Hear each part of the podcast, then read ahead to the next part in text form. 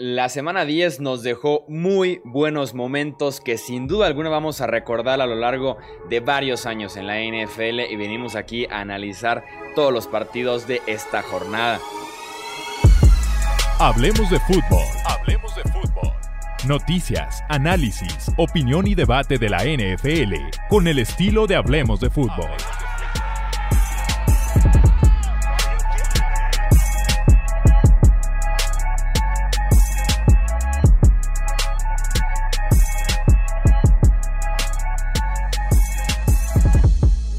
¿Qué tal amigos? ¿Cómo están? Bienvenidos a un episodio más del podcast Hablemos de Fútbol. Yo soy Jesús Sánchez y es un placer que me acompañen para comentar lo que fue la semana de NFL, una bastante emocionante. Y me acompañan los expertos aquí de Hablemos de Fútbol para justamente analizar y platicar lo que fue esta jornada. Alejandro Romo, ¿cómo estás? Bienvenido.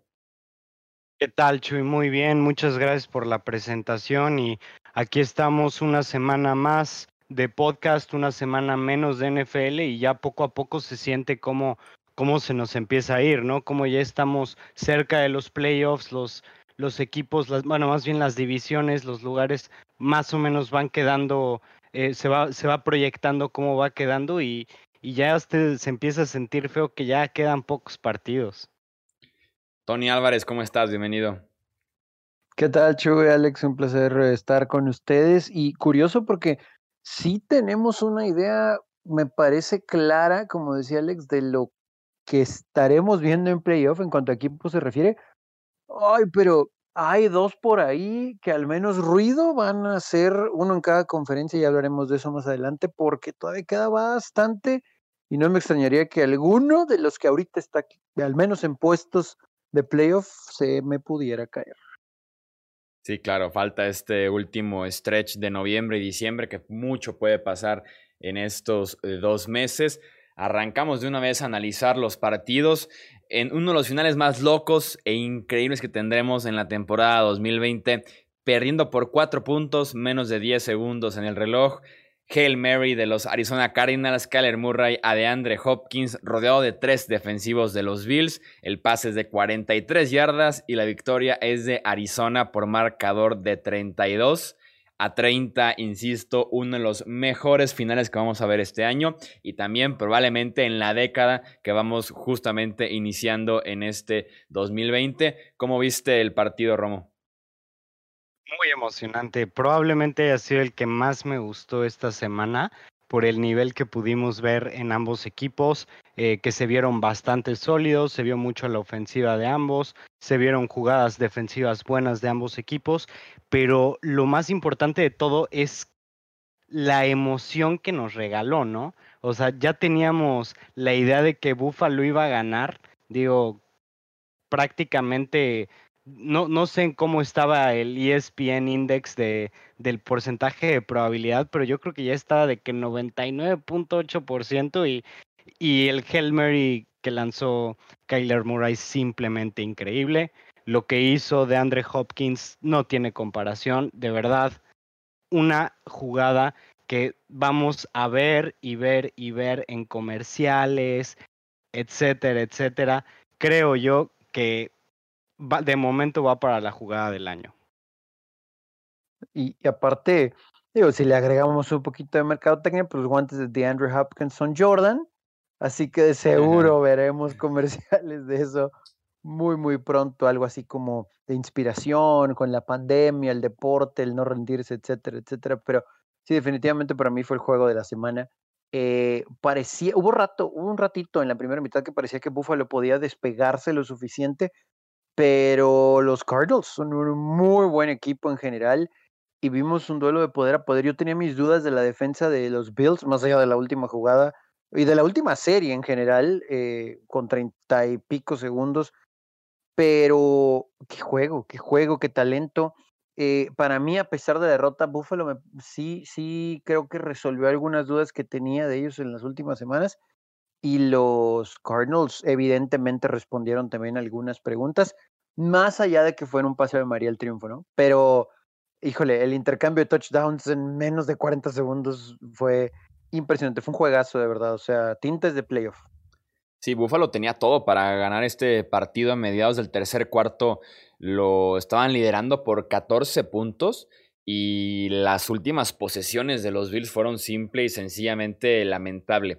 Después de que toman esta ventaja de 14 puntos, 23 a 9, eh, los Cardinals responden con un touchdown, se ponen 23 a 16. Bills 3 y fuera. Eh, Arizona aprovecha y hace un gol de campo, se pone 23 a 19. En tres jugadas, Buffalo otra vez entrega el ovoide, esta vez con intercepción de Josh Allen touchdown de Arizona que le da la vuelta ya al partido 26 a 23 y después Buffalo tiene despeje, despeje, intercepción y por ahí se cruzan con el touchdown en la última serie para ellos a la, a la ofensiva. Muy buena serie, eso sí, de 12 jugadas, 73 yardas. Muy bien Josh Allen por ahí con un par de recepciones milagrosas de Stephon Dix, de Cole Beasley para mantener con vida la serie y después para hacer el touchdown en el caso de Stephon Dix.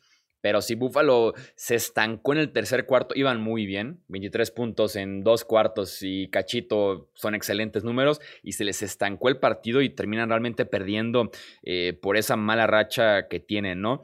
200 eh, más, y, más de 200 yardas del juego terrestre de Arizona con el regreso de Kenan Drake, que corre para más de 100. Balancea un poquito el ataque terrestre, sobre todo porque era mucho Kyler Murray con destellos de Chase Edmonds. Drake te entrega un corredor un poco más completo para justamente establecer el, el juego por tierra. Y lección importantísima, los últimos dos touchdowns de este partido, Stephon Dix de Andre Hopkins, dos wide receivers cambiados en este offseason por más que se pagó buen precio por Dix, por Hopkins fue un robo, una ganga, eh, son tipos que no se pueden cambiar en la NFL. Son talentos muy especiales como para encontrarlo, desarrollarlo y después deshacerte de jugadores como lo son Stephon Dix y como claramente lo es también de Andre Hopkins.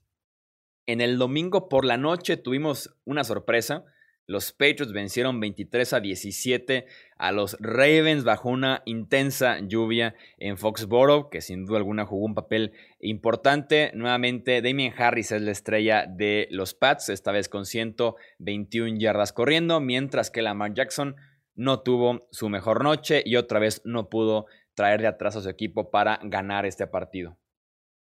Creo yo que lo que vimos ayer fue el inicio de la nueva generación de, los Patriots.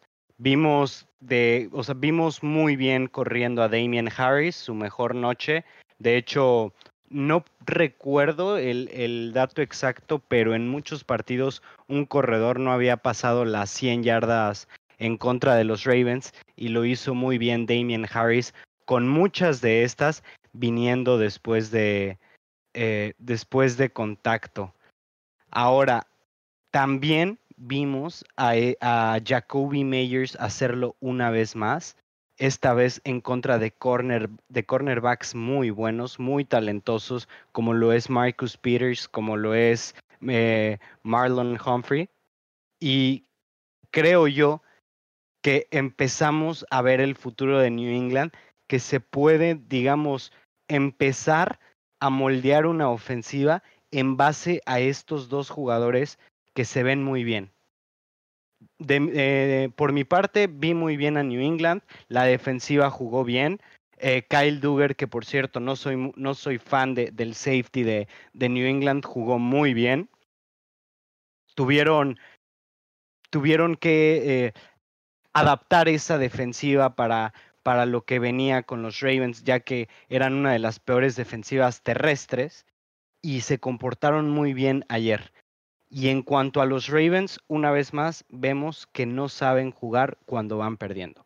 Si los Ravens no toman un liderato rápido, es difícil que puedan manejar un partido y eso es muy peligroso en playoffs. Una estadística sobre eso de los Ravens cuando Lamar Jackson en su carrera ha ido perdiendo un partido por 10 o más puntos, tiene récord de 0 ganados y 6 perdidos, incluyendo ya el domingo por la noche. Pues es justamente lo que vemos, ¿no? O sea, es, es un equipo que basa su ataque en, por tierra.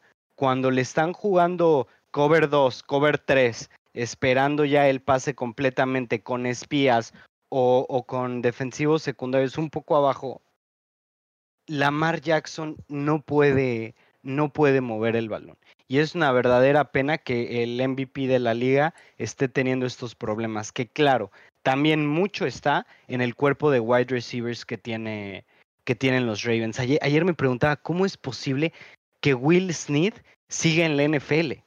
¿Cómo, es posible que no solo siga en la NFL, sino sea titular en un equipo contendiente? Así de malo es el, es el cuerpo de wide receivers de Ravens. Sí, yo, yo, yo insisto, lo platicamos hace un par de semanas, en que íbamos a ver a Des Bryant más, ¿no? Sobre todo por la estatura, tal vez en ciertas jugadas, en ciertas situaciones muy específicas, pero me imagino que algo le podían ayudar a Lamar. Eh, esta ofensiva está perdida en ocasiones, ¿no? La protección no está ahí y cuando está, es muy buena la cobertura que no dejan a Lamar hacer nada. Hay momentos cruciales de este juego, yo me atrevo a decir inclusive que ese pase de touchdown de Jacoby Meyers es pura ejecución, porque en cuanto Jacoby Meyers toma la pelota y da un paso hacia atrás para ver a, Rex Burkhardt, ya sabe el defensivo qué es lo que va a suceder. Simplemente fue una excelente ejecución. El pase es buenísimo, mucho aire abajo de la pelota, eh, corre excelente la ruta. Burkhardt es una wheel route sencilla, pero de verdad la ejecución es muy, muy buena. Y bueno, lo de Damon Harris ya lo habían comentado por tierra, es impresionante. Yo aquí creo, a pesar del récord de Nueva Inglaterra de 4 y 5 y el resto del calendario que no es nada fácil, que pudieran hacer ruido en la conferencia americana, al menos para competir buscando un lugar. Es complicado, hay muchos equipos con 6-3, me queda eso claro. El próximo juego de los Patriotas es en contra de Houston, creo que lo pueden ganar, pero luego es Arizona, y un viaje a Los Ángeles en contra de Chargers y de Rams de manera consecutiva y luego cierran la temporada con tres juegos divisionales. Eh, quisiera darles el beneficio de la duda. El trabajo defensivo de ayer, sobre todo más allá del clima, bueno, del domingo por la noche, más allá del clima, fue muy bueno. Pero, pero sí, creo que Alex lo, lo dejó muy en claro en, en, decir que es como la construcción rumbo al futuro y me parece que Cam Newton puede ser parte fundamental de ello, eh, más allá de su veteranía pero sí hubo momentos en los que la verdad se vieron bastante, bastante bien y que inclusive nos hacen preguntarnos, más allá de los momentos en los que batallaron en la temporada para mover la pelota, que si con este sólido juego terrestre y sanos y con el mismo camp toda la temporada tal vez pudieran haber encontrado un ritmo para en lugar de estar 4-5, a lo mejor estar 5-4. Eh, pero pero bueno, es, un long shot, ¿no? Para los Pats esta temporada. mira, si realmente lo ves así como lo dices, están a un par de jugadas de en lugar de estar eh, 4-5, realmente estar 6-3, ¿sabes? Sí. La jugada final contra Seattle, que si se hubieran puesto un poquito creativos contra la peor defensiva por aire en la NFL, muy, o sea, muy fácil eh, pudieron haber ganado ese partido. Y si hubieran si Cam Newton hubiera cuidado el balón contra Buffalo, también se, también se podía ganar. No digo que, que sean un equipo que, que merezca realmente estar 6-3, porque pues la verdad se han visto flojos, pero también están, están a un par de jugadas de estar 6-3, ¿sabes? No, no son tan malos como su récord. Sí, por lo menos el domingo por la noche se vio eso, se vio como un equipo muy bien entrenado, en la línea ofensiva, los movimientos que hacían para llegar al segundo nivel, para abrir los carriles, la línea defensiva para sostener un poco, mencionábamos que era de las peores de, la NFL y realmente no detuvieron por completo a Baltimore, pero por lo menos se las arreglaron para hacer lo suficiente.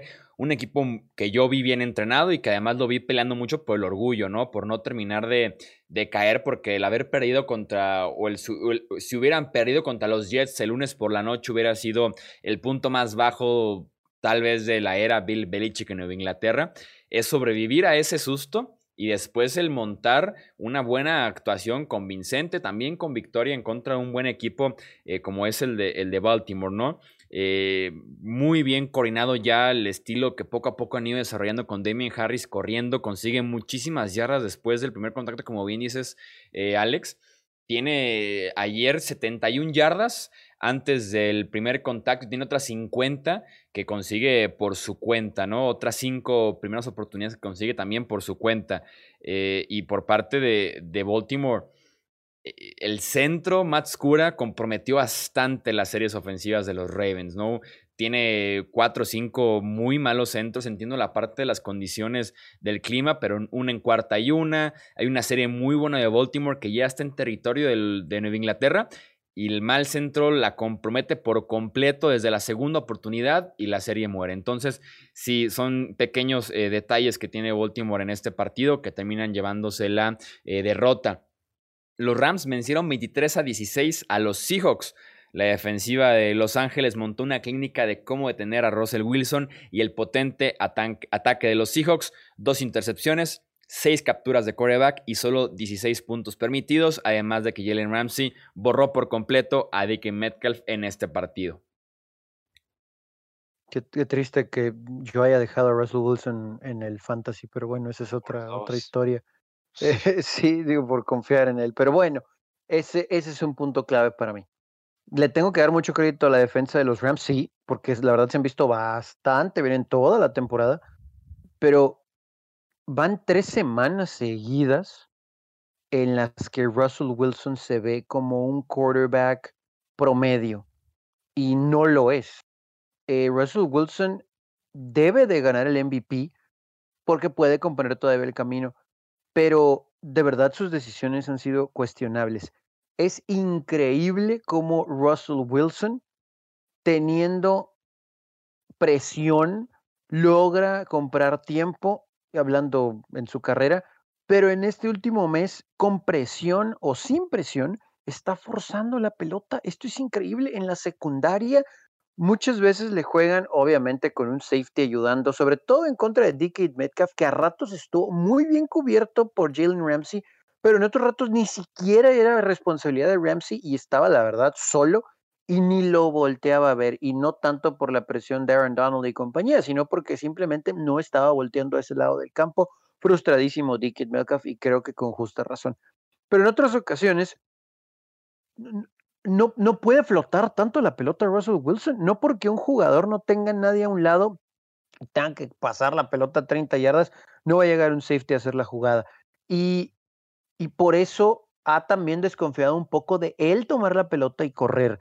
Eh, no, no puedo creer lo que estoy diciendo, pero Russell Wilson se ha visto muy como Carson Wentz y es terrible la comparación, pero tristemente es la verdad. Eh, y, bueno, de lo de la defensa de, Seattle, pues me parece que hasta podemos decir que fue una excelente actuación, tomando en cuenta que solamente dejaron a los Rams anotar 23 puntos, pero es increíble cómo Jamal Adams lo regañan, hace una muy buena jugada, pero después es terrible para ir a taclear como si fuera un novato. Es, es muy, muy malo eso y cero presión, cero presión de verdad a Jared Goff en el front seven de Seattle. Es un equipo que, si no fuera por su inicio, de verdad se estaría cayendo a pedazos, pero ojo, porque su siguiente encuentro, o sea, no, no me atrevo a darlos como favoritos después de lo que vimos en el primer juego ante los Cards y la forma en que están jugando en el último mes los de Seattle. Fíjate que ya ahorita, después de tres juegos en los que yo no creo que esté jugando mal Wilson, yo creo que está jugando, bueno, más bien no creo que esté jugando promedio, yo creo que está jugando terrible en estos últimos tres partidos. Eh, tal vez en e, el pasado no no, sí, también. En, los últimos tres ha, jugado bastante mal, ha dejado mucho que desear y está forzando pases que no deberías de ser. Exactamente como lo dijiste, mejor comparativa no pudiste haber dado que la de Carson Wentz, porque realmente la intercepción que tuvo tenía, no sé, 10, 12 yardas para correr sin ningún problema y prefirió lanzar un pase cruzando todo el campo cuando tenía dos jugadores en, el área. Sé, o sea, yo sé que vio a su, a su receptor este, abierto, pero estaban jugando cobertura muy cercana a un par de jugadores más. Fue definitivamente un pase que jamás debió haber sido lanzado. Se vio como un novato por completo Russell Wilson y sí nos deja mucho que pensar, nos deja que desear, porque hace tres semanas parecía que era el MVP de la liga seguro y creo yo que ahorita Aaron Rodgers ya está de favorito sobre él.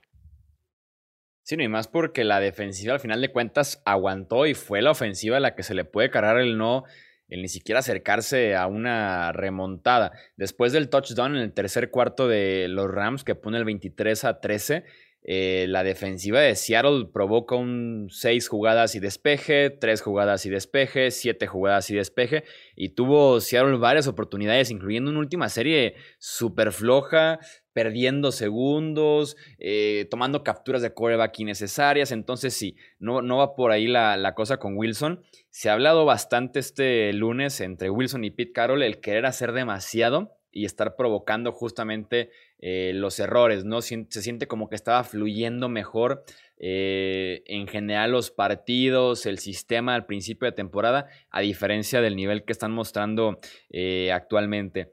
La diversidad ofensiva de los Rams mató a la defensiva de Seattle, sobre todo al principio. Movimientos detrás de la línea, atacarlos lateralmente. la versatilidad de Robert Woods, Cooper Cup para estarse moviendo por toda la formación. Un juego por tierra que no fue espectacular, pero sí funcional para Los Ángeles y ni se la línea defensiva como estuvo encima de Wilson todo el partido. Andrew Whitworth va a estar fuera de 6 a 8 semanas, el tackle izquierdo de Los Ángeles, una baja a considerar bastante. Y lo mencioné bastante ya en el podcast que se subió de conclusiones de la semana 10, terminando prácticamente el domingo por la noche, sobre el caso de Jamal Adams. Me parece que en estadísticas y también viendo el resultado en el campo, la defensiva de Seattle sí está jugando mejor sin Adams actualmente en el campo que con él. Eh, por el físico, por la posición que le están pidiendo jugar, por lo libre que está en esa formación. Hay varios argumentos que mencioné ya en el podcast anterior, eh, pero Jamal Adams de momento me ha resultado decepcionante con Seattle y por ejemplo en este mismo partido teniendo a Jalen Ramsey que prácticamente pagaron lo mismo por Ramsey que por Adams, las posiciones por cómo se están utilizando, por el impacto en el campo, en el costado defensivo, salió mejor el cambio de Jalen Ramsey de momento que el de eh, Jamal Adams. Estoy de acuerdo con lo que dices. De hecho, eh, ¿han visto el meme de Spider-Man señalándose a sí mismo? Sí. hace rato vi, un meme donde salía e, ese meme y de un lado salía este, decía Michael Thomas y entre paréntesis slant guy, ves que le dicen que solo corre slant, que solo, siempre lo andan fregando con eso. Y luego sale en el otro Spider-Man Jamal Adams como blitz guy. Y, y, es la realidad, ¿no? O sea, Jamal Adams parece que es un pass rusher, parece que es un linebacker, porque realmente no, no aporta nada a la cobertura. Y bueno, ahorita está circulando mucho un video de cómo dejó pasar al running back de Rams para, para anotar. O sea, tenía un tacleo eh, fácil, seguro en él, y simplemente como que le hace así, como, como, si no la calculara, pero de verdad triste y muy mal por los Seahawks, este, por, digamos, comprometer tanto por un jugador que al que, digamos, no iba a resolver nada, nada de los problemas, ¿no? Porque si nos vamos con, con, los Rams, digo, de menos, tenían problemas en la defensiva aérea, bueno, nos traemos a uno de los mejores cornerbacks de la liga, ¿no? Pero también, si, si estaban conscientes de que su defensiva secundaria era tan mala, ¿por qué no hacer un trade por Stephon Gilmore, que se hablaba que, que se quería o que se podía salir de New England, ¿no? Por un cornerback o, o por un free safety, vamos. Pero ir por un, un, strong safety que en cobertura es muy malo, ahorita se ve muy cuestionable. Y créanme que yo fui de los que apoyaba el cambio, que yo pensé que, que Pete Carroll iba, iba a tener bien esa defensiva secundaria y que se iba a ver muy bien con Jamal Adams, pero resulta que es todo lo contrario. Sí, la secundaria de Seattle juega sin un safety. Cuando Adams está en la caja, en el blitz, que es la mayor parte del tiempo, la defensiva secundaria queda desprotegida porque no tiene un safety literalmente en la formación, en la parte de atrás. Y además, lo que, lo que mencionaba e, en el podcast que les digo, si Seattle realmente lo que buscaba era un linebacker o un edge o un pass rusher, hubieran ido por uno naturalmente, no un safety que hiciera las labores de esa posición y hubiera sido mucho más sencillo en la formación, no se desbalancea nada y está un poco más acostumbrado a buscar la presión al coreback en lugar de tener a Adams en ese rol que se ve incómodo. Creo que poco a poco lo pueden ir resolviendo, pero de momento les está pesando bastante eh, a los Seahawks. Tenemos el partido entre Buccaneers y Panthers, victoria de Tampa Bay 46 a 23, después de irse empatados a 17 puntos al medio tiempo. La ofensiva de los Bucks anotó 29 puntos en la segunda mitad en camino a este triunfo. Teddy Bridgewater, una lesión de rodilla, no le permitió terminar el partido, aunque se cree limitado, pero pudiera estar disponible para la próxima semana. ¿Cómo viste este partido, Tony? Pues fue un juego en el cual sí tardó un poquito Tampa Bay en enviar ese mensaje que yo pensé que iban a terminar dando, que sí sucedió, pero fue hasta la segunda mitad, ¿no? Como que no solamente faltó encontrar ese ritmo en la primera mitad, sino que también se vieron beneficiados del ataque terrestre, ¿no? Lo de Ronald Jones, el carrera de 98 yardas, eso abrió bastante las cosas. Eh, era un juego hasta cierto punto de toma y daca y en el tercer cuarto que se fue abriendo un poquito el dominio, sin duda alguna, de la ofensiva de los Bucks fue el que determinó el rumbo del juego, pero tenemos que darle crédito también a la defensiva, ¿no? Entiendo que no estaba CMC, pero Cadwin había hecho, perdón, eh, Moore había hecho unas jugaditas ahí muy interesantes y después empiezan a detener a un desesperado equipo de Panteras que ya se había visto muy atrás en el marcador y no iba a alcanzar a regresar. Pero ese acarreo de Jones, el juego lo estaban ganando a la mitad del tercer cuarto por tres puntos nada más los Bucks y de ahí en adelante fue todo Tampa Bay. Curioso porque se amarra muy feo el front seven de Carolina del lado derecho de la línea, bueno, del lado izquierdo para ellos, pero el bloqueo es excelente, ¿no? Y dejan solo a Trey Boston, que es un un buen safety de complemento, pero bueno, uno a uno en campo abierto con un corredor como Ronald Jones, jamás, jamás, jamás lo iba a poder taclear. Y de ahí en adelante Tom Brady hizo lo que quiso, controló el juego, dominó la línea de golpeo, el equipo de Bucaneros tomó el completo control y al final del día este triunfo es muy importante porque cuando hablemos del juego de Nueva Orleans, ahora resulta que tal vez los Bucks, con todo de haber perdido los dos juegos ante los Saints, pudieran, pudieran tomar el control de esa división eventualmente. Pero bueno, ya hablaremos de eso. En su momento es un muy buen triunfo de los Bucks como visitantes. En ese acarreo de 98 yardas de Ronald Jones, eh, las yardas que se esperaba que corrieran eran cuatro. Si Trey hubiera hecho el tacleo y termina con un 94 yardas de, de superar las expectativas del acarreo según las analíticas, y debes de hacer sí o sí ese tackle. Un muy mal ángulo, eh, un intento muy pobre realmente de bajar a Ronald Jones y esa fue la clave porque era cuando todavía estaban empatados y cambió bastante la dinámica del partido ese acarreo.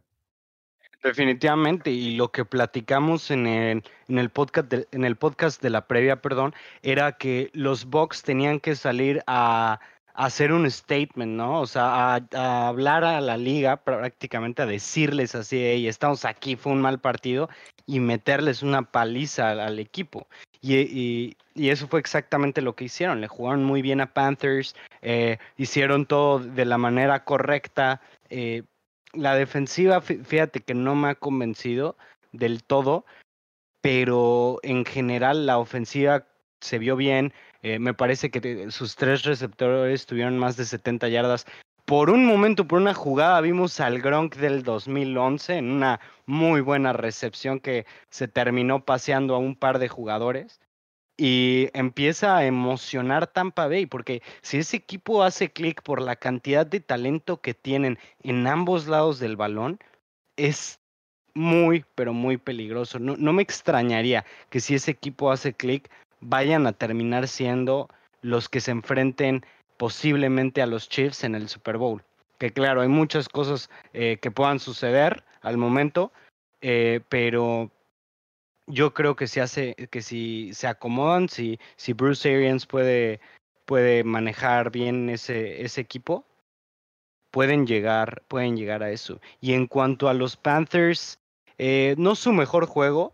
Me gusta, me gustó mucho cómo, cómo utilizaron a sus tres wide receivers en, esta semana y cómo los han utilizado en sí toda la temporada. Pero pues siguen siendo un equipo que, que todavía tiene muchas cosas que moldear. Me gustan mucho los Panthers. Creo yo que son un mucho mejor equipo del que pensamos que iban a ser.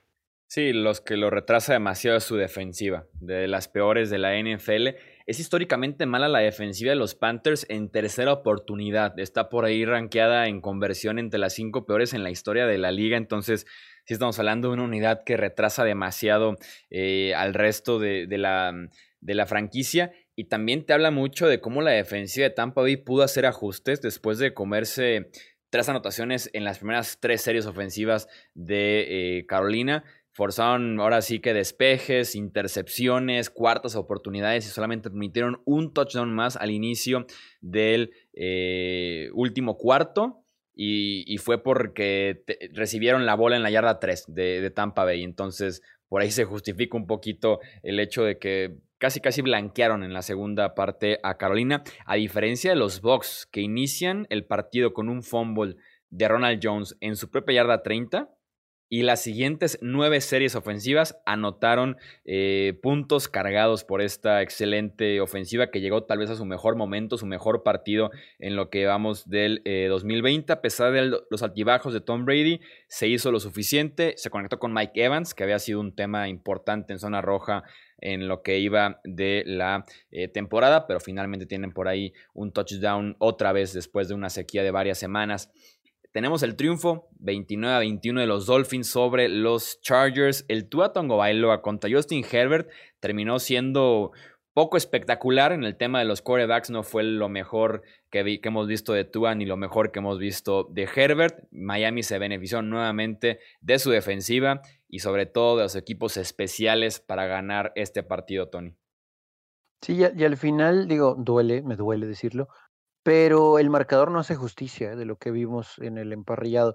Hay que recordar que los Dolphins estaban pues listos para anotar cuando estaban ganando ya 14-0 eh, y viene un fumble por un horrible snap eh, del centro, un error increíble y los Chargers de ahí pues pudieron ponerse en el marcador, pero entre eso y el último touchdown que pues mm, no voy a decir que garbage points, pero sí garbage points, eh, la verdad es que no, el 29-21 eh, es, fue un dominio ¿no? de, de los Dolphins que todavía tienen una que otra cosita que pulir a la ofensiva sobre todo, pero la defensa lo ha hecho bastante bien y este equipo no vean ahorita, pero el resto del calendario está bastante favorable, al menos en los siguientes tres encuentros.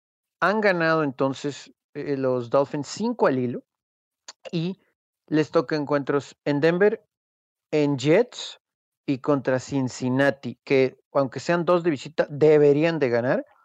Y obviamente el cierre después sí es, es fuerte, Kansas City, Nueva Inglaterra, Raiders y Buffalo, pero se pueden poner en una posición muy cómoda para lograr entrar por lo menos a postemporada. Y a como está el este, yo no me atrevo a decir que los Bills tienen seguro el tener el campeonato de división. Ya hablaremos más a fondo de estas situaciones, pero ahí están los Dolphins, sobre todo, insistimos, y lo mencionas bien, Chuy, tal vez comandados por su defensa. Del otro lado del campo, eh, sí lesiones, pero con todo y todo, otra vez lo mismo del año anterior en cuanto a la falta de protección del mariscal de campo, se llame Justin Herbert o Philip Rivers. Digo, ahora no lo notamos tanto tal vez porque Herbert tiene un brazo más fuerte porque es más joven y tiene piernas, pero estuvo bajo presión todo el juego all out blitzes en todo momento, cero ayuda al bloquear y coacheo ahí, eso tiene mucho que ver, inclusive también en la selección de jugadas para ayudarle a tu quarterback novato y la defensa de Chargers. Entre lesiones y me atrevo a decir mala preparación, eh, no, no, ahí hay, hay, muchos problemas que resolver. Por eso este equipo está con ese récord, ¿no? Podemos hablar de que juegos de una posición etc., pero por eso, por eso mis Chargers están con 2-7. Fíjate que estoy de acuerdo con lo que dices, especialmente en la parte de cocheo, porque siento que lo principal de este partido fue la mala selección de jugadas que estuvieron manejando los Chargers en situaciones, digamos, de tercera y dos, de tercera y trece por ahí. Veía trayectorias muy cortas que, que no tenían ni caso correrlas, ¿sabes? Jugaron muy conservador contra un equipo que es una muy buena defensiva. Creo yo que Miami actualmente está dentro de las cinco mejores defensivas, pero mm, a mi punto de, eh, vista, tenían que jugársela más como lo han hecho con Justin Herbert. Tenían que intentar muchos más balones profundos de los que intentaron, que realmente Herbert es en lo que ha tenido digamos que más, eh, más éxito en contra de las defensivas buenas y fue algo que vimos muy pero muy poco. Otra cosa es, creo yo que Keenan Allen debió tener más protagonismo en un partido difícil como este y simplemente no encontraron la manera de, de encontrarlo, encontrarlo en, en las, digamos, en las oportunidades más, más difíciles. Era, era algo que estuvieron en constante dificultad de estar conectando entre ellos dos y así como tú lo dijiste, no, la, línea ofensiva no ayudó en lo absoluto. Muy bien por, por, los Dolphins, por su defensiva. Realmente creo yo que Brian Flores es un excelente coach. Eh, creo yo que está haciendo algo muy especial con la defensiva. De hecho, eh, con este son 15 partidos eh, consecutivos en el que la defensiva de los Dolphins forza al menos un turnover y eso es una estadística muy positiva. Eh, es una estadística que te habla mucho del coacheo y del impacto que ha tenido que una mente defensiva brillante como es Flores haya llegado a ese equipo. Pero en cuanto nos, en cuanto hablamos de Tua, siento yo que, que, no, que no tiene mucho, no sé, no, no, me gusta el juego de Tua realmente. Jugó muy seguro, eh, no cometió errores. Bueno, realmente sí cometió errores, pero Denzel Perryman se lo, perdonó pero en general Tua Tagovailoa sé que tiene tres partidos, pero al momento no ha hecho un solo pase, o al menos no le he visto un solo pase que diga, wow, ese cuate es un, es un pick top 5. Ha tenido sus momentos, creo yo, sobre todo cuando sale de la bolsa, cuando escapa de la presión, su precisión en zona roja, creo que ha tenido sus momentos. También llevaba 12 meses sin jugar tercer partido iniciado, pero creo que sí ha tenido sus destellos como para ilusionarse sobre todo, por ejemplo, el domingo pasado en contra de Arizona, aunque este no fue su mejor partido, porque en general las ofensivas no caminaron tan bien en este, eh, en este encuentro. Me da como hasta risa porque en el macro que en el primer inicio de Tua, eh, en contra de los Rams que ganaron realmente a base de defensiva de equipos especiales, hubo touchdown defensivo, hubo touchdown en equipos especiales y me acuerdo haber dicho que no todas las semanas Tua iba a recibir ese tipo de ayuda, ¿no? Y en contra de Arizona, touchdown de la defensiva. Y ahora en contra de Los Ángeles, equipos especiales los dejan la yarda 1 con un bloqueo de despeje. No hubiera sido hasta irónico que también hubiera sido touchdown y que de verdad cada semana ha recibido ese tipo de, de apoyo. Y viendo el calendario de Miami, no me desagrada hasta eso el que puedan acumular victorias en contra de Broncos, Jets y Bengals. Y ya que te metes en enero, perdón, en diciembre, en diciembre y enero, probarte contra buenos equipos, ¿no? Para como que apuntalar ahí tu nivel bien de cara a playoffs y que el récord te proteja un poquito de cómo puedas enracharte en este mes de noviembre con los triunfos, porque si están jugando bien. Salvón Ahmed, este corredor improvisadísimo de Miami, consigue 85 yardas y un touchdown también para apoyar el ataque. Y ya mencionaban a Allen. Eh, borradísimo por los esquineros de Miami. Lo mejor que tiene esta defensiva, su secundaria. 39 yardas y un touchdown ya muy tarde, que es justamente el que comentabas, Tony.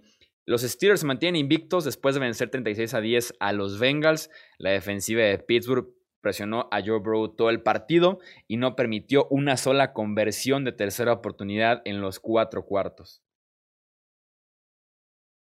Pues un partido que realmente esperábamos esto, sobre todo desde el momento en el que se anunció que iba a jugar Ben Roethlisberger pero creo yo que esta vez los Steelers sí jugaron de una manera un poco más convincente, utilizaron todo su arsenal de receptores, me parece que el único que, que no, no se vio mucho fue James Washington, pero fuera de él se vieron muy bien eh, Deontay Johnson, este eh, Juju Smith Schuster y el receptor novato que se me acaba de ir su nombre. Chase Claypool. Chase Claypool, justamente. Muchas gracias. Y definitivamente jugaron bien. No creo yo que, haya sido impresionante, pero fue una victoria, digamos, convincente para, para el rival contra el que estaban. Pero fíjate, sí, sí, creo que ahí le diste al clavo, Alex, porque, eh, digo, más allá de la situación física de Roethlisberger, aún y con en el campo, yo no esperaba que se basaran tanto por aire. Yo pensé que iban a tratar de controlar las trincheras, corriendo la pelota, Connor, etcétera, etcétera. Y no, y soltaron por aire mucho y bueno, ahí están eh, eh, los touchdowns, ¿no? Como prueba de ello. Así que creo que sí fue de lo mejor que le hemos visto a los Steelers, más allá de que en términos generales tal vez no podemos poner a Cincinnati como un verdadero parámetro, sobre todo a la defensiva. Pero, pero sí creo que es curioso, pero de las victorias más convincentes de los Steelers, al menos un juego muy completo, y ahí está el marcador, ¿no? Como prueba de eso más allá del rival. Pero sí, creo que palomita para los Steelers que seguramente van a llegar invictos a Thanksgiving contra los Ravens y pues también van a ser favoritos en ese juego. Pero bueno, ya hablaremos de eso en su momento. Sí, Pittsburgh hace bien en ganar este partido dominando, lo que esperábamos de ellos, que nos convenzan en ese sentido. Es tal vez el mejor partido de Big Ben en el año, lo utilizaron bastante como dicen y cumplió bastante bien, repartiendo el ovoide con su excelente grupo de wide receivers. Eh, Burrow recibe 13 golpes, lo presionan 21 veces. Eh, ya mencionaba lo que no convirtió en ninguna tercera oportunidad. Y además, bajo presión, esta vez no funcionó Burrow. Uno de 11 para 20 yardas solamente. Sin Burrow o con Burrow a ese nivel, eh, realmente Cincinnati no es nada. Eh, los Saints vencieron 27 a 13 a los 49ers, pero esa no fue la historia. La historia es Drew Brees, que ya no salió a jugar la segunda mitad después de un golpe que se lleva como con 8 minutos por jugar en el segundo cuarto se reporta eh, ya en la mañana, mediodía de lunes, la lesión que tiene Drew Brees. Son tres costillas fracturadas en el costado izquierdo, dos costillas fracturadas en el costado derecho y además complicaciones en el pulmón derecho. Está fuera por tiempo indefinido. Por ahí se habla, siendo muy optimistas, tres semanas. Me suena más bien como de cuatro a seis. Eh, sacan el partido los Saints, pero pues es una victoria bastante costosa para ellos. Así es, realmente una, una victoria que sabe a derrota por, por lo que pasó con Drew Brees, que bueno, ya, ya lo mencionaste, y realmente el resultado del partido era algo esperado, de hecho, incluso sin Drew Brees, eh, con James Winston en el campo, se debía, se debía ganar ese partido fácilmente, creo que en eso todos podemos estar de acuerdo, y creo yo que los Saints están en buenas manos, entre comillas, con James Winston, porque, digamos, no tienen a Brian Hoyer de quarterback sustituto, sino tienen a un ex first overall pick que era, eh, que era un quarterback que sabe mover el balón, que puede lanzar definitivamente y que el problema que tiene es cuidar el balón. Si pueden simplificarle el sistema para, para que no tenga que estar cometiendo constantemente errores, mm, puede no pesarles tanto, porque yo creo que Drew Brees mínimo va a estar fuera unas tres semanas. Según reportes no querían poner en IR, ¿no? Pero pues como están las cosas, en una de esas y mejor sí ponlo en IR. Pero bueno, vamos a esperar qué es lo que deciden, al menos al momento en el que estamos grabando este podcast. Lo curioso es que, de acuerdo a los mismos reportes de los doctores, Breeze ya estaba jugando con problemas en las costillas y con un problema en el hombro, ¿no? De, de lanzar. Entonces, ahora esto agrava más la situación y, díjole, yo, yo creo que sí, mínimo dos juegos, tres de seguro, creo que sí va a estar fuera Drew Brees, pero el show aquí es el calendario. Ven a Atlanta dos veces en tres semanas y los otros juegos en el siguiente mes como tal son Broncos en Denver y Filadelfia en Filadelfia. Son juegos ganables con todo y todo. Y como dice Alex, teniendo a Alvin Kamara, tal vez no hay necesidad de ir largo con Thomas o con Sanders, si eres Winston, para no forzar, al menos de que puedas presentarse alguna situación donde puedes tomar ventaja de esas malas secundarias de estos tres equipos. Pero me parece que el ver dos veces Atlanta, que no creo que sea fácil, Creo que Atlanta le puede mover la bola a Nueva Orleans y sí los pueden sorprender. Pero aún así son juegos que deberían ganar los Saints. Entonces, si lo hicieron con Terry Bridgewater cuando se lesionó, entiendo que Winston no es Bridgewater, pero el tándem con Hill debe de haber armas y un sistema de juego ofensivo suficiente como para sacar adelante por lo menos tres de los siguientes cuatro juegos. Y lo menciono así porque el quinto es contra Kansas City. Eh, la única ventaja tal vez de ese juego es que no es uno de conferencia. Pero algo debe ser bueno enfrentar a Atlanta dos veces en los siguientes cuatro enfrentamientos. De hecho, en las siguientes tres semanas los ven dos veces. Sí, sobre todo porque con esa pobre secundaria pudiera ser lo ideal, ¿no? Para James Winston tomar algo de confianza, eh, sentirse bien a la ofensiva, porque es difícil, entiendo, no es tan justo el emitir aquí una opinión sobre su segunda mitad en contra de San Francisco, pero a mí no me gustó. Sobre todo en zona roja lo vi intranquilo, lo veía hasta mm, exceso de movimiento en la bolsa. Llegó a zona roja dos veces y ninguna de las dos pudo anotar touchdown. Incluso una lo que en otras tres oportunidades y aún así se va sin touchdown de zona roja.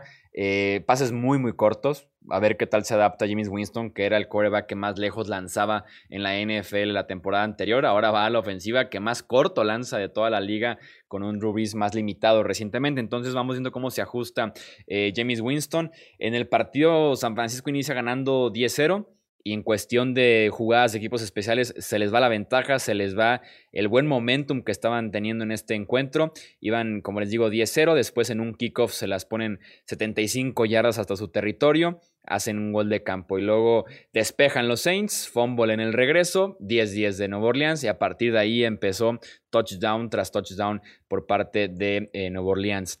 El siguiente encuentro a comentar, vámonos con la ronda rápida. Los Packers sobrevivieron un susto entre los Jaguars y los vencieron 24-20 en un muy apretado encuentro. Marqués Valdés Scanling registró 149 yardas y un touchdown. Más, eh, más cercano el partido de lo que consideramos que iba a estar, pero al final de cuentas salió Rodgers ya mejor, más fino en la segunda mitad y eh, especialmente la defensiva eh, jugando mejor y bueno, también los equipos especiales por o sea, respondiendo a que les regresaron un despeje. Pero bien por los Jaguars este partido, se ve un equipo que juega duro, se ve un equipo que no se rinde fácil, entonces por ahí es por donde yo creo que se va empezando para armar o, o rearmar más bien una cultura de ganar. Sí, le voy a dar el beneficio de la duda a este juego a Green Bay porque no conocían tal vez mucho a Jake Lutton, aunque ya había tenido participación en la temporada. Y, bueno, esos detallitos de equipos especiales. Pero al final de cuentas, pues ganó Green Bay, lidera el norte, 7-2. Y como dijo Alex hace ratito, pues Aaron Rodgers está en su zona, ¿no? O sea, ahora es Aaron Rodgers el, el hombre del que estamos hablando tal vez para sobresalir en la conferencia nacional, más allá de lo que podemos decir con los del sur y con el que vaya a salir de, del oeste, o los que vayan a salir del oeste. Pero como que nos inclinamos a que Green Bay es el equipo a vencer. A mucha gente no le gustó, incluyéndome el que le hiciera juego Jacksonville, pero bueno, la NFL, ¿no? Any given Sunday. Entonces, bueno, vamos a dar el beneficio de la duda en este encuentro. Sí, apoyados mucho de James Robinson, lo que pasa cada semana con los Packers. Si les corres, vas a estar ahí en el partido. Eh, su despejador de, de, Jacksonville, Logan Cook, bastante buen partido también eh, en Lambeau Field. Y además, como mencionabas ya, Alex, el regreso que tuvieron, los equipos especiales estuvieron ahí metiéndolos todo el tiempo en el partido. El viento jugó un papel importantísimo y Aaron Rodgers y compañía lo supieron aprovechar al inicio de la segunda mitad, después de una primera parte en la que estuvo eh, peleadísimo con las condiciones Aaron Rodgers. Primera jugada de la, segunda mitad con el viento a favor, esto es pura planeación, un bombazo de 78 yardas a Marqués Valdés Scanling que hace el touchdown largo en este encuentro, entonces pura planeación, preparación correcta, el saber cómo aprovechar las condiciones que están en ese momento eh, en Lambeau Field. Eh, Wayne Gallman y Daniel Jones se combinaron para tres touchdowns terrestres en el triunfo de los Giants 27 a 17 ante los Eagles. Eh, me gustó bastante eh, el partido que planteó Joe Judge. Me gustó que eh, fue esta vez la historia no se repitió de que empezaron bien y dejaron que los Eagles los alcanzaran y después los pasaran, aprendieron de eso y realmente los Giants desde el momento en el que empezó el partido fueron superiores a los Eagles. Mal por, eh, eh, mal por Filadelfia porque pensábamos que ya se estaban componiendo un poquito, pero en realidad mostraron que son mucho peor de lo que pensábamos. 10, ay, ay, ay, increíble lo de Filadelfia, o sea, Aquí les quise vender que iba a ser un juegazo. Dentro de las comparaciones, pues le tenemos que dar mucho crédito, ¿no? A Judge a la ejecución de los gigantes. Hay momentos en los que Daniel Jones se ve bastante bien, eh, pero también creo que tenemos que criticar lo hecho por, por, por Filadelfia, ¿no? Sobre todo en sus últimas series ofensivas, después de anotar un touchdown para ponerse cuatro puntos abajo, logran recuperar la pelota con eh, tres y fuera, me parece, tres y fuera de, los gigantes, y ellos patean la pelota, vuelven a patear y luego dos turnover and downs. Eh, y la selección de jugadas más la pésima protección, o sea, por supuesto que gran culpa es de Carson Wentz, pero tampoco le dan nada de tiempo y a ratos se ve como si no tuviera armas, ¿no? Eh, y bueno, la defensa de, de Filadelfia tampoco es lo que yo creí. Es increíble, pero los gigantes están en medio juego del primer lugar con récord de 3 y 7. Es increíble, increíble, increíble, increíble. Y honestamente no sé quién se va a llevar el este. O sea, ah, no lo sé, de verdad no lo sé. Sí, es imposible ya de, entender esa, esa, división. La clave, la fórmula para Nueva York las últimas dos semanas, cero entregas de balón y dejar que su línea defensiva, que es tal vez la mejor unidad que tiene todo este roster, eh, presione al coreback rival y por ahí detenga ah, el juego por tierra con todo y que Boston Scott se les escapa 65 yardas en este partido que mete a Philadelphia otra vez en el encuentro, pero esa es la clave. Además de correr con Daniel Jones, que es lo mejor que, que, sabe hacer actualmente y lo mejor que le hemos visto en su carrera en la NFL es justamente con las piernas. Eh, los Raiders le pasaron por encima a los Broncos 37 a 12 detrás de las 193 yardas combinadas y cuatro touchdowns de Josh Jacobs y de Bonte Booker.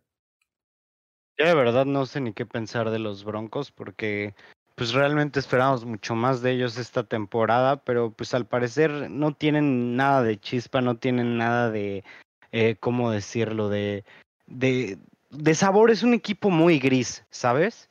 Es un equipo muy que juega feo, es un equipo que no tiene ni, ni, de dónde, sé que tienen muchas lesiones, pero aún así es un equipo sin personalidad. Entonces, muy bien por los Raiders, por, por ganar ampliamente, por ganar este bien, con un buen margen, que se, ven mejor semana con semana, pero eh, los, los Broncos cada vez peor.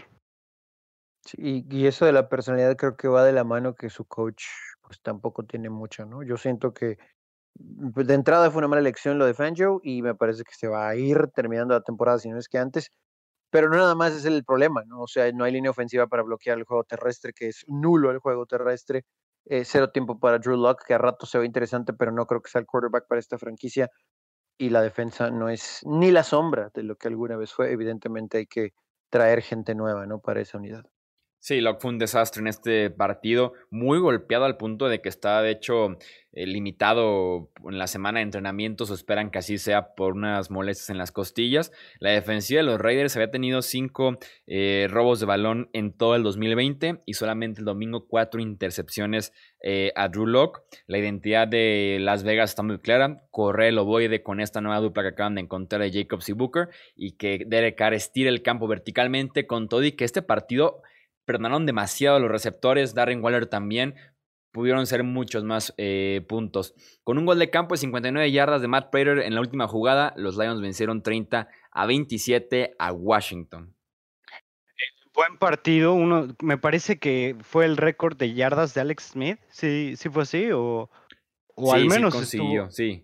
Sí, consiguió más yardas lanzadas, eh, por, eh, bueno, el mayor número de, de yardas lanzadas en, en, su carrera Alex Smith en este partido, en su primer partido iniciando para el, equipo de fútbol team de Washington, o como le decimos aquí en el podcast, los Washington Voldemorts, pero, eh, pero no, no fue suficiente, pero se vio bien, se ve que los, que, que Washington eh, trae con qué a, la ofensiva un poco, nada más es que se acoplen más con, con Alex Smith y creo yo que los podremos ver mejor. Y bueno, para Patricia, una semana más de salvar su trabajo en la línea o de al menos no empezar a, a escuchar rumores, rumores de su partida. Sí, me parece muy curioso cómo cada semana, a pesar de los pesares, como que creemos en el Washington Football Team, no sé si es como su historia o qué, pero, pero a pesar de estar 2-7, siempre hablamos en teoría bien de su defensa y de las armas que tiene la ofensiva, porque sí tiene jugadores muy interesantes, pero vuelven a perder tristemente, ¿no? Dijo Ron Rivera que tal vez Alex Smith puede ser el quarterback de este equipo para el futuro, no solamente en esta temporada, lo cual no es, no es incongruente viendo lo que tienes ahorita disponible en el roster, pero con todo respeto, si piensas que Alex Smith es el futuro de esta franquicia, pues entonces creo que también te habla de que no están listos para ganar hoy, o no sé si se basa, ¿no? En que el este apesta y que tiene una legítima oportunidad de, ganar la división. fue un interesante regreso de, Washington, pero al final pues, le rompió el corazón Matt Prater, que sabemos que tiene una pierna muy, muy fuerte. Pero Detroit es Detroit, ¿no? O sea, 4-5, igual que Minnesota, te podría argumentar que están vivos, eh, pero luego van a encontrar formas de perder también juegos increíbles. Washington le pasó lo mismito que la semana pasada. Muchas yardas, pero muy pocos puntos. Consiguieron casi 400, no, 464 yardas totales eh, en este partido y llevaban nada más tres puntos al medio tiempo, incluyendo series ofensivas que avanzaron 54 yardas en la serie y fue solamente un gol de campo. Eh, estaban en la 25 de Detroit, gol de campo fallado. Avanzan 50 yardas en la siguiente serie, fumble. Entonces le afectó mucho a Washington, igual que la semana pasada, no terminar con sus series ofensivas. Con Nick Chop de regreso, los Browns superaron 10 a 7 a los Texans. Chop y Karim Hunt se combinaron para 230 yardas terrestres y un touchdown.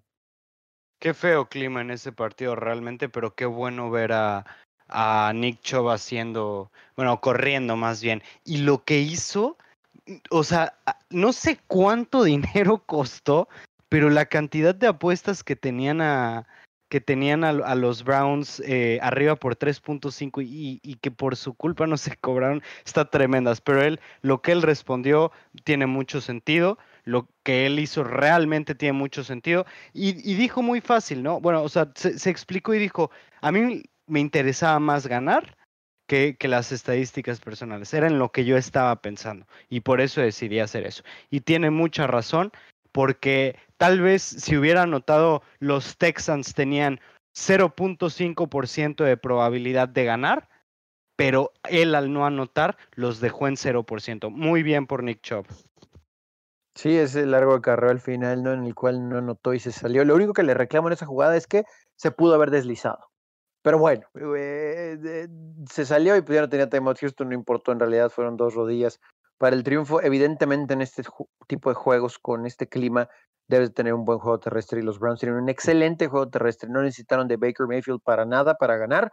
Eh, también entiendo que eran los Tejanos los que tenían enfrente, pero ya quiero ver a los Browns contra otro equipo de verdad, ¿no? O sea, sus derrotas eh, son dolorosas porque son equipos de playoffs los que les han ganado. Y las victorias de los Browns, en teoría, han sido en contra de nadie. Quiero, quiero ver a los Browns de verdad en contra de un equipo que sí va a entrar a la postemporada para saber si ellos también merecen hacerlo. Sí, los Browns se acordaron de correr realmente hasta la segunda parte. Empezaron, no sé por qué, con esas condiciones pasando eh, el ovoide se llenaron de despejes, se llenaron de no convertir cuarta oportunidad, más y más despejes, y ya con Nick Chubb y Karim Hunt, sobre todo en la segunda parte fue donde empezaron a correr bastante, bastante bien. Eh, Houston intentó lo mismo, pero sin David Johnson y con Duke Johnson como corredor principal iba a ser bastante complicado mantenerle el paso a, la mejor dupla de corredores en toda la NFL. Y ya para cerrar el Monday Night Football, los Vikings vencieron 19 a 13 a los Bears en el cierre de la semana 10. Kirk Cousins ganó por primera vez en Monday Night Football después de nueve derrotas consecutivas.